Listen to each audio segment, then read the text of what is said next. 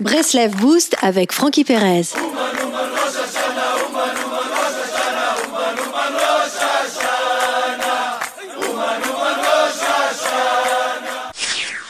La dynamique de la venue du Mashiach s'articule autour de la connexion entre les âmes.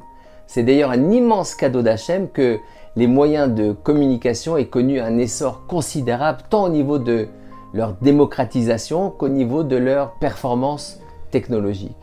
Pouvoir avoir des nouvelles d'un proche au Canada ou en Australie 24 heures sur 24, n'est-ce pas extraordinaire? Pouvoir écouter un cours Breslev en direct live sur Internet, n'est-ce pas fantastique? Nous sommes liés et nos âmes sont liées. En d'autres termes, le monde entier est déjà Echad, un. Il ne manque plus qu'à ce qu'il soit Echad avec Hachem. Mais ce n'est qu'un simple branchement de prise. Mashiach arrive. Rabbi Nachman disait Si je sauve une personne, les âmes qui sont attachées à cette personne sont elles aussi sauvées.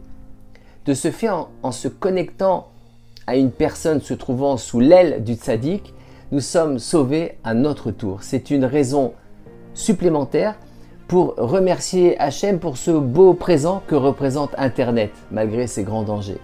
Nous échangeons, et c'est une dimension extraordinaire. Optimisez cela au maximum, diffusez les paroles de joie, de Rizouk, faites tout afin qu'à n'importe quel moment du jour, des paroles de Chesed circulent. Plus de diffusion de la vérité, plus de prise de conscience, plus de rapidité dans la venue de la Géoula. Si Moshe Rabbeinu avait été diffusé sur Internet, si Rabbi Nachman avait eu Internet, le monde aurait certainement pu être réparé immédiatement. Shabbat Shalom les amis.